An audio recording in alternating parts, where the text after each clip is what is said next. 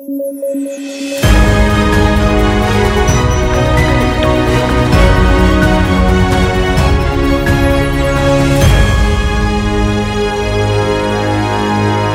Hola, ¿qué tal? Esto es Debate a través de sudaca.pe y estamos hoy 10 de marzo para comentar junto a David Rivera y Paolo Benza las noticias más importantes del día. Y creo que el día de hoy empezamos con un mensaje de Julio Guzmán en las redes sociales que ha generado eh, varios comentarios, al menos no sé ustedes chicos, pero en mis WhatsApps la gente comentaba muchísimo el video de Julio Guzmán porque ha gustado, al menos a, mis contactos, como pecha a Rafael López Aliaga respecto a que, en primer lugar, no ha querido aceptar el debate con, eh, con él en el comercio, ¿no? Y menciona además las vinculaciones que Rafael López Aliaga tiene con Odebrecht o con las, eh, con, mejor dicho, con el, con el Club de la Construcción y cómo es que de alguna manera los apristas estarían promocionando su candidatura, ¿no? Entonces, esto es algo que yo me había, que yo había identificado previamente en, en, en estas semanas, pero que no lo había evidenciado, ¿no? Y es cierto y es peligroso, creo que es bueno que la ciudadanía sepa quiénes están detrás de Rafael López Aliaga, ¿no? ¿Cómo han visto ustedes esta noticia? ¿Les ha gustado, no les ha gustado la, la reacción de Julio Guzmán? ¿Qué opinan? David. Eh, creo que Julio se está jugando como su última posibilidad de, de despertar, ¿no? Eh, de, surgir de las cenizas. Eh, y, que, si los otros candidatos no estuviesen tan abajo, yo diría que es bien difícil. Pero considerando los enanos que hay en la, en la, en la elección eh, y además la cantidad de indecisos, no descartaría que esta jugada le pueda resultar.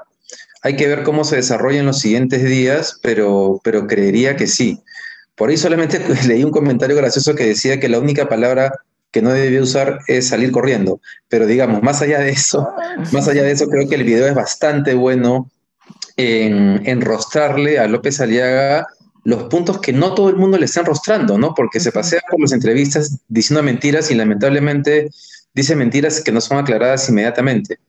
Claro, el tema ahí es que yo creo que López Aliaga sí le gana un debate a Guzmán por lejos, porque el juego de López Aliaga, es un juego de poder. López Aliaga figura versus López, eh, mejor, mejor dicho, versus Julio Guzmán figura. López Aliaga le saca el kilómetros de ventaja, porque la, el, digamos, ejerce, yo creo, me imagino López Aliaga ejerciendo muchísimo poder sobre Julio Guzmán y Julio Guzmán con una sonrisa impostada que parece que está pegada con, con con masking tape a su cara, intentando zafarse, empezando a sudar y, te, y, y, medio timorato temblando, porque esa es la imagen que él ha proyectado, ¿no? Claro, yo creo que Julio Guzmán está tirando sus últimos cartuchos, me parece una buena jugada enrostrarle que no haya querido debatir. Este, el tema es que eso salga del Twitter, ¿no? Él debería salir en medios masivos a decirlo, debería conseguirse todas las entrevistas posibles y decirlo. Ya no sé si los canales le abran la puerta por el porcentaje de votos que tiene. Lo que yo sí creo de Julio Guzmán es que tiene un voto oculto que se expresa en, el porcentaje que tiene su lista, básicamente, que es un montón de gente que ya decidió su voto por el Congreso por, por los morados y que, y que, digamos, podría identificarse con una cosa sensata como son los morados, este, pero que no quiere votar por Julio Guzmán porque le cae mal. Es así de simple. El tipo no, no inspira, pero ni siquiera a un poeta. O sea, entonces yo creo que él tiene un, un voto oculto que sí puede capitalizar en lo que queda de la elección. Un mes es un mundo eh, y creo, como dices, que está tirando sus últimos cartuchos para empezar a capitalizar ese, ese, ese voto. Una cosa chiquitita, sigo creyendo que nadie está capitalizando el voto de la generación bicentenario, específicamente el voto de la muchísima gente que si bien no salió a marchar, apoyó las marchas contra Merino. Ese es un voto que no solo es medio generacional, sino que comparte una forma de ver el mundo, que es ya no queremos a estos viejos lesbianos gobernándonos, ya no queremos a esta gente que hace lo que le da la gana en el poder. O sea, creo que nadie lo está capitalizando y creo que Julio Guzmán no lo ha capitalizado por Julio Guzmán, pero que todavía su plataforma puede hacerlo. Entonces, yo no descartaría a él como candidato y esto no es una, un, un, deseo, es, una, es un análisis. dinos la verdad, dinos la verdad. Sí, yo justo sí. iba a comentar. Ah, perdona, da, dale, David. No, no, dale, dale, dale. Yo, yo, justo quería comentar que eh, eh, lo que dijiste, David, eh, perdón, Paolo, respecto a la, a la, generación del Bicentenario, todavía los jóvenes están muy indecisos y no, no tienen todavía una buena opción que podría haber sido Julio Guzmán o Verónica Mendoza, pero que me imagino que no la están tomando porque eh, quieren votar a ganador de alguna manera o evitar que el candidato, eh, eh, que el anticandidato gane, mejor dicho, ¿no? Entonces, este, yo he visto, por ejemplo, de gente que es recontra antifujimorista, que se ha puesto en, el, en la posibilidad de que sea Keiko Fujimori versus López Aliaga y que dicen que van a terminar votando por Keiko Fujimori, ¿no? Entonces esto es durísimo, o sea, hay, este, este, esto, este, el grupo del electoral eh, o de electores eh, progresistas, digamos, están bastante asustados por una posibilidad de crecimiento de López Aliaga y no están teniendo una opción, o mejor dicho, no hay un candidato que acoja esta propuesta eh, progresista de manera contundente, ¿no? O sea, Julio Guzmán está tratando de hacerlo, pero parece que, todavía no, no repunta. Lo mismo sucede con Verónica Mendoza, entonces está, está complicado por ahí, ¿no? David, ¿qué querías comentar? Yo quiero hacer un eh, comentario. No, respecto. Yo quiero hacer un dale, dale, dale, Pablo. Que yo creo que ya empezó a calar la idea de que no existe el centro. yo creo que ya empezó a, sentirse el hecho de que no existe el centro político en campaña. Y con eso quiero, quiero hacer una acotación. Yo creo que no existe el centro político en campaña porque el centro no ilusiona.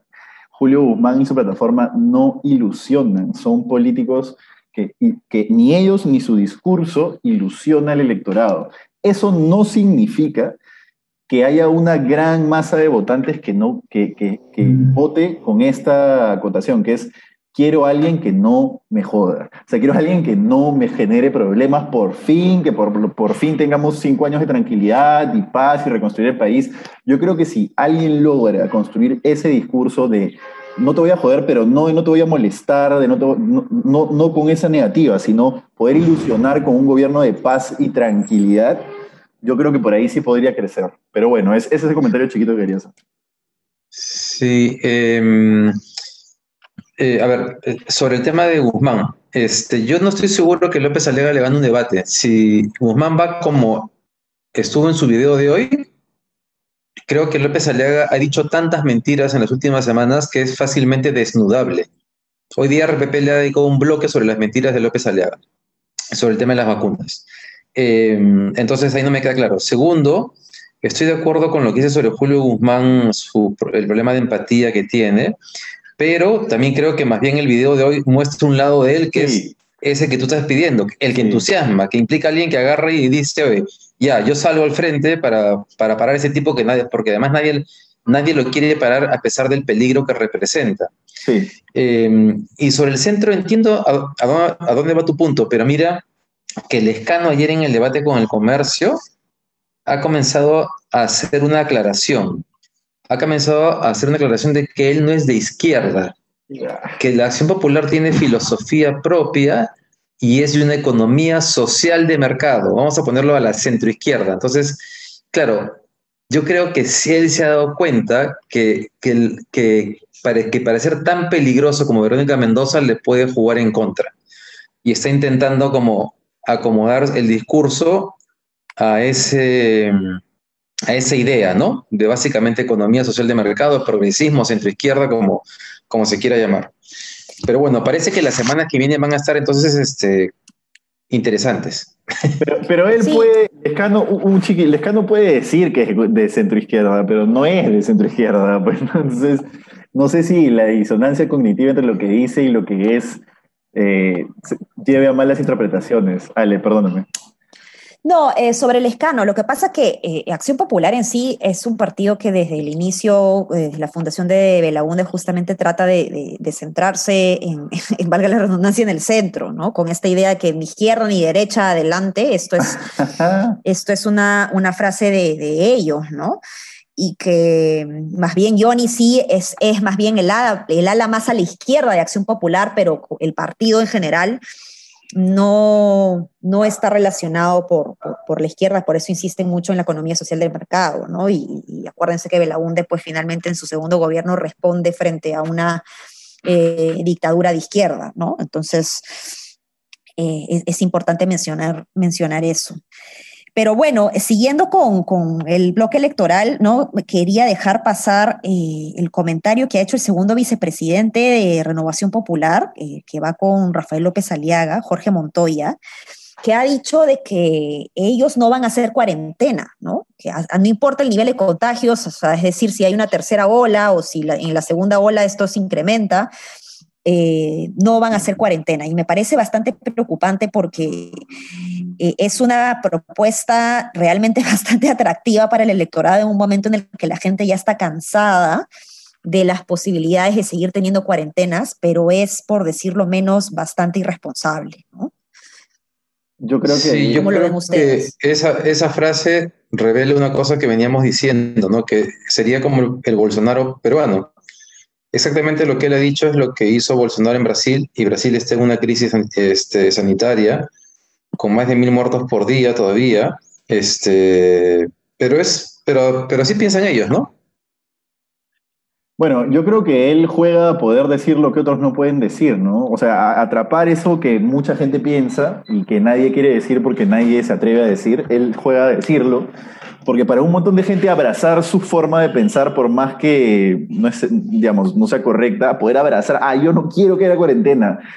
Y pienso así, y la verdad es que en el fondo de mi ser me encantaría que no haya cuarentena, no lo puedo decir, pero este tipo lo dice, ah, voy a votar por él porque él no tiene pelos en la lengua. Yo creo que juegan, todos los de renovación juegan a eso, ¿no? Y sobre todo, y sobre todo López Aliaga. Entonces, no me sorprende que diga eso, me sorprendería que diga absolutamente lo contrario, ni siquiera creo que vaya a aplicar esa política, pero como tú dices, David, siguiendo la línea bolsonarista, creo que sí lo va a hacer. Este, o sea, ni, siquiera sé si le va a aplicar, pero creería que sí lo va a hacer. Este, y vamos a estar en un desastre, ¿no? Vamos a ser un desastre total. O sea, del cuco del chavismo pasamos al cuco del bolsonarismo y yo no sé si uno es peor que el otro porque, eh, o sea, los dos son muy malos, ¿no? Muy, muy malos, ¿no? Sí, oye, Disculpen que eh, no, Alan, no, no sé si quieres comentar algo más sobre ese tema de, no, dale, dale, Montoya. No, lo que pasa es que ayer me, acabo de acordar, que nos quedamos con una duda sobre la bancada del escano, cómo había sido elegida. Y hoy día José Alejandro Godoy, que siempre nos escucha, me mandó unos mensajes diciéndome que, que no, que esa lista parlamentaria en realidad tiene miembros de todas las, las, las variantes o las cepas de acción popular. Entonces, eh, que en realidad el escano, digamos, si pasa segunda vuelta, como todo parece indicar, va a entrar con una bancada que no necesariamente es una bancada leal a él. Entonces, ¿qué es posible que, que veamos este, eh, una fuerza parlamentaria no muy cohesionada, por decirlo de alguna manera? una de las cosas más bizarras del mundo, ¿no? Que tipo vaquen al presidente de su propio partido con una primera minoría de ese partido sería, pero ya para que el guionista de la política peruana se consagre, ¿no? Eso sería increíble. Claro, claro. No, terrible, terrible. Sí, con lo dividido que está además este, eh, Acción Popular por dentro, ¿no? Hay, hay hay varios pro y anti Lescano, pro anti Merino, ¿no? El mismo Lescano ha deslindado totalmente con Merino en varias entrevistas, ¿no? Lo hemos comentado aquí además en algún momento. Este, entonces, no, no, está bien complicado eso definitivamente. Pero, em, bueno, una noticia de transición para pasar a, otros temas, eh, pero para cerrar el bloque, o bueno, ya cerrando, mejor dicho, el bloque político, me gustaría mencionar sobre la llegada de la vacuna Sputnik, ¿no? Eh, creo que ya hemos logrado varios acuerdos importantes con Pfizer, con Sinopharm, evidentemente, a través de COVAX Facility también, pero se ha cerrado ya este acuerdo de 3 millones, 3.1 eh, millones de vacunas que según el ministro de Salud estarían llegando entre abril y mayo, ¿no? Entonces, esto es sumamente importante porque parece que vamos a, tener una campaña de vacunación bastante activa en, este, en estos tres meses que se nos vienen, ¿no? Están llegando cada, cada semana un lote importante de vacunas y es importante que ese lote pues no se quede almacenado, sino que empiece a salir y salir y salir para eh, empezar a vacunar con, con bastante eh, celeridad, ¿no?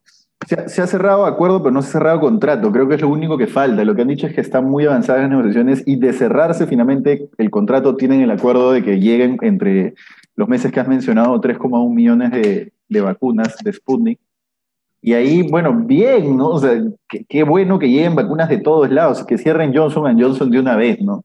Ya para tener la vacuna de, una sola dosis, me parece que es esa. Este, y bien, eso no, eso no significa que ya luego se tendrá que evaluar pues cómo se hicieron las negociaciones. Lo que tenemos entendido por fuentes en Sudaca es que la negociación con los rusos estaba bastante avanzada antes de que hubiera cambio de canciller eh, y que no faltaba nada en realidad. Y bueno, se han, se han seguido demorando. También puede ser por el lado de los rusos, eso no es, no es descartado, ¿no? Pero pero bueno, bien que lleguen, mal que lleguen tarde, pero en la balanza, bien que lleguen porque es una competencia, ¿no? Esto es una competencia con, con todos los demás gobiernos para ver que lleguen las vacunas. Sí, eh, claro, ahí con la cantidad de vacunas que aparentemente van a estar disponibles, la duda, eh, no sé si comienza a ser eh, la capacidad que va a haber para, para aplicarlas, ¿no? Lo de la campaña de vacunación. Eh, bueno, y conforme pasen las semanas veremos qué tal, qué tal va. Este, Chile le está yendo muy bien, creo que hoy día pasó, eh, no, bueno, ya en la semana pasó Israel como el país que más está vacunando, pero en Perú en realidad no sé cómo estamos yendo. Yo solamente he escuchado de personas que fueron, eh, no he escuchado, o sea, o sea, personas cercanas que, por ejemplo, le dijeron que iban a ir hoy día entre 7 y media, 8 y media de la mañana a ser vacunadas y que nunca llegaron entonces a vacunarlos. Y entonces ahora están tratando de comunicarse para sacar una nueva cita. Pero imagínate, pues, si con cada persona que no atienden va a pasar esto, va a ser un poco caótico. Sí, va, va, no, va a ser un poco caótico definitivamente, ¿no? Ya, ya, ya, ya me imagino a Roque Benavides con Mávila Huertas diciendo algo así como que el Estado ha demostrado que no puede llevar a cabo un buen proceso de vacunación, déjennos a nosotros entrar al proceso de vacunación y eso será hasta que hayan vacunado por lo menos a la mitad de la población. Va a ser Ese punto es buenísimo, ese punto es buenísimo porque si el, si el Estado falla, se va a abrir la puerta para que los privados puedan aplicar la vacuna. Sí. Yo creo que justamente esta es una muy buena oportunidad para que el Estado pueda demostrar, esperemos, que eh, puede hacer, implementar una política pública con eficacia. ¿no? Como sabemos, Perú tiene ya experiencia en vacunación, en campañas de vacunación, pero evidentemente no de manera tan masiva como la que requerimos eh, en, este contexto, ¿no? y menos con, con, una vacuna o con un bien escaso como, como este. ¿no? Complicado, pero bueno, este, con fe y con organización, sobre todo para el Estado. Hay otro tema que me gustaría comentar, eh, que es este, esta publicación de Bloomberg, que ha estado dando vueltas en redes sociales, que ha generado muchísima conmoción, eh, indignación, comentarios, retweets, etcétera, pero que luego eh, varias personas, inclusive, me parece que el BCR también ha tenido que aclarar y decir que estos datos no son exactos. ¿De qué estoy hablando? Bloomberg ha publicado una infografía bastante interesante eh, vinculado con datos del database de la inequidad en el mundo, en los países, y Perú aparecía liderando este ranking de la desigualdad, en donde el 1% con mayores ingresos genera el 42% del ingreso nacional. Entonces, es una cifra bien dura que lo colocaba cuando comparábamos eh, en la misma infografía Perú, pues como el número uno, ¿no? De los países con mayor desigualdad en el mundo. Luego esto se ha aclarado y se ha dicho que no es 42, sino al revés, ha habido un error de tipeo al parecer, o, no sabemos exactamente qué ha pasado, pero no es 42, sino 24, ¿no? Lo que hace que Perú ya no esté como el primero en la lista del ranking de desigualdad, pero aún así está em, en una situación complicada, ¿no? Que, esté en el, eh, que el 23% eh, del PBI sea generado por el 1%, ¿no? Es, es también un tema bastante duro de inequidad, está por debajo igual de Chile, México, Brasil, pero por encima de países como Colombia, como El Salvador, como Ecuador, Argentina, ¿no? Costa Rica. Entonces sí es importante mencionar de que Perú pues tiene bastantes brechas de desigualdad que hay que eh, empezar a cerrar eh, con, mayor ahínco, sobre todo ahora que esta crisis lo ha agudizado mucho más. ¿no? Estos son datos del 2019 además. Sí, eh, es, es, es, es, una lástima que, que, el gráfico de Bloomberg haya, haya tenido ese error porque, claro, era tan dramático el resultado inicial de ser el peor país en la distribución del ingreso que que ya, digamos, la corrección tan grande de 42 a 24%, eh, es tan fuerte que parece que se hubiese desinflado, pero como dices Alexandra, el resultado es, incluso con esta corrección, es muy malo, ¿no? Porque, o sea, el top 1%, esto lo tomo de Hugo Ñopo, que también estuvo comentando el tema en, en, Twitter, el, el, 1% de asalariados del país ganan el 24% de la masa salarial total antes de impuestos. Y el 10% gana el 53% de los ingresos de la masa salarial. Entonces, el, resultado es malo y, y, revela que tenemos un problema en la distribución del ingreso muy serio, a pesar que no se quiera reconocer que existe. Este, y que, bueno, se supone que los gobiernos deberían hacer algo para corregirlo, pero también es cierto que no es tan claro qué hacer, ¿no? Porque ¿a quién le pones más impuestos si la mayor parte del Perú es informal? Entonces, claro, estamos en un círculo vicioso hace muchos años o décadas con este tema. Claro, ahí el problema de fondo siempre termina siendo la informalidad, ¿no? O sea, eh, es muy difícil generar políticas públicas para reducir la desigualdad eh, que no sea, pues, no sé, pues planes, planes sociales que realmente a la gente muy, muy pobre le, le con algo, pero en general para reducir la desigualdad es muy difícil porque la mayoría de gente no, no tributa, ¿no? Y, y, además es gente que no tributa con razón, ¿no? Entonces ni siquiera es como para caracterizarlos como los malos muy poca gente, no, la gente que tiene empresas en, las Islas Vírgenes no tributa y podría caracterizarse como los malos, pero un montón de gente no tributa porque el Estado no les da nada. Entonces, es muy, es muy complicado, digamos, generar políticas públicas para reducir la desigualdad, como tú bien dices. Ahora, yo, a ver, en una economía de mercado tiene que haber personas que ganen más y personas que ganen menos. Eso no significa que tiene que haber personas que ganen 100, meses, 100 veces más que las otras porque es evidente por donde se le mire que el señor dueño del banco no es 100 veces mejor profesional o 100 veces mejor persona o 100 veces más esforzado o 100 veces más inteligente que el empleado del banco. Entonces, eh, yo creo que la gente cuando dice sí, tiene que haber desigualdades no se da cuenta de la magnitud de la desigualdad, ¿no?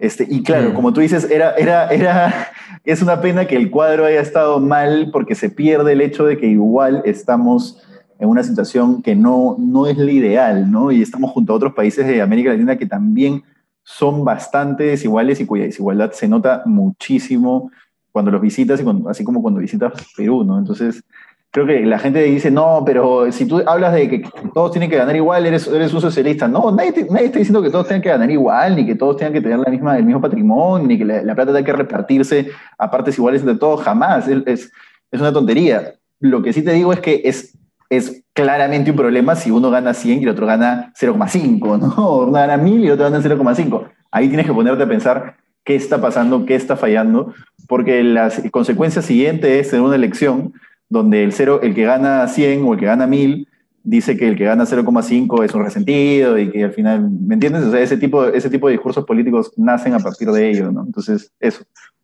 Eso es un punto interesante porque, porque tal vez parte de los problemas de la campaña de Verónica Mendoza es que el 2016 sin pandemia, esos discursos redistributivos, eh, eh, ¿no? Que estábamos hablando de cómo repartir la riqueza, tenían mucho más asidero que ahora que la gente está peleando por el día a día y el discurso de Verónica Mendoza termina como, eh, eh, como decía ayer Alexandra, en algo abstracto, ¿no? En algo que la gente no entiende cómo le va a arreglar el problema que tiene hoy día con el empleo, los ingresos, el oxígeno. A mí me interesaría, me interesaría saber cómo es en la tienda, la tienda de campaña de Verónica Mendoza cuando dicen, ya, vamos a mantener el tema de la constitución como idea fuerza de campaña. Nadie les dice pero un ratito, pero un ratito, o sea, nadie le dice que está bien, correcto, hay que cambiar la constitución, puedo estar de acuerdo contigo, pero, pero por favor, o sea, eso no es políticamente inteligente, nadie, me, encantaría saber si se lo dicen y ellos persisten o si nadie se lo dice, ¿me entienden? Sí, sí, sí. Complicado, bueno, yo quería retomar un poquito eh, lo que habías comentado al inicio, Paolo, sobre ese tema de la desigualdad y, la, gente con muchos ingresos que no pagan impuestos, porque justamente ayer también salió una nota en el diario Gestión sobre que eh, SUNAT había descubierto a 43 mil personas con alto patrimonio y empresas eh, con sucursales en el exterior por un valor mayor a 12 mil millones de dólares, ¿no? Entonces, eh, complicado porque están empezando ya a fiscalizar justamente estas cuentas que, que no estarían siendo necesariamente declaradas para beneficio del fisco peruano, ¿no? Eh, y bueno, y siguiendo pues con Verónica Mendoza, definitivamente el discurso eh, de cierre de brechas de desigualdad es sumamente importante pero en este momento la gente misma, los mismos empresarios eh, eh, informales que más afectados han estado por esta pandemia, han dicho eh, casi literalmente, no queremos un bono, queremos trabajar, ¿no? Y, y, de lo que no se está hablando necesariamente en estas elecciones es de cómo hacer para generar mayor productividad, mayor competitividad, que, que maximice, digamos, ese esfuerzo que todos los peruanos trabajadores sabemos hacer, porque otra, otro mito también que, nace a partir de la desigualdad es que el pobre es pobre porque no trabaja o que el pobre es pobre porque quiere, lo cual es eh, tremendamente falso, ¿no? Los, las personas con bajos ingresos trabajan muy duro, muchísimas horas y no necesariamente ese esfuerzo eh, se está recompensando en, el valor monetario que se espera, ¿no? Pero bien, mm. eh, ¿algún comentario adicional? Nos hemos pasado nuevamente de la hora. no, no, no, eso es. Eso es. Bien, entonces, eh, muchas gracias. El día de hoy hemos salido dos veces en la mañana y el día de hoy, gracias a todos nuestros seguidores que han estado pendientes de por qué no hemos publicado nada el día de ayer. Vamos a eh, ser mucho más puntuales ahora. A veces hemos, querido eh, de manera especial esperar el debate para poder comentarlo. Pero les pedimos además que no solamente nos reclamen la puntualidad como lo vamos a hacer a partir de ahora, sino que también nos ayuden a compartir este podcast para llegar a cada vez más personas. Un abrazo. Ciao.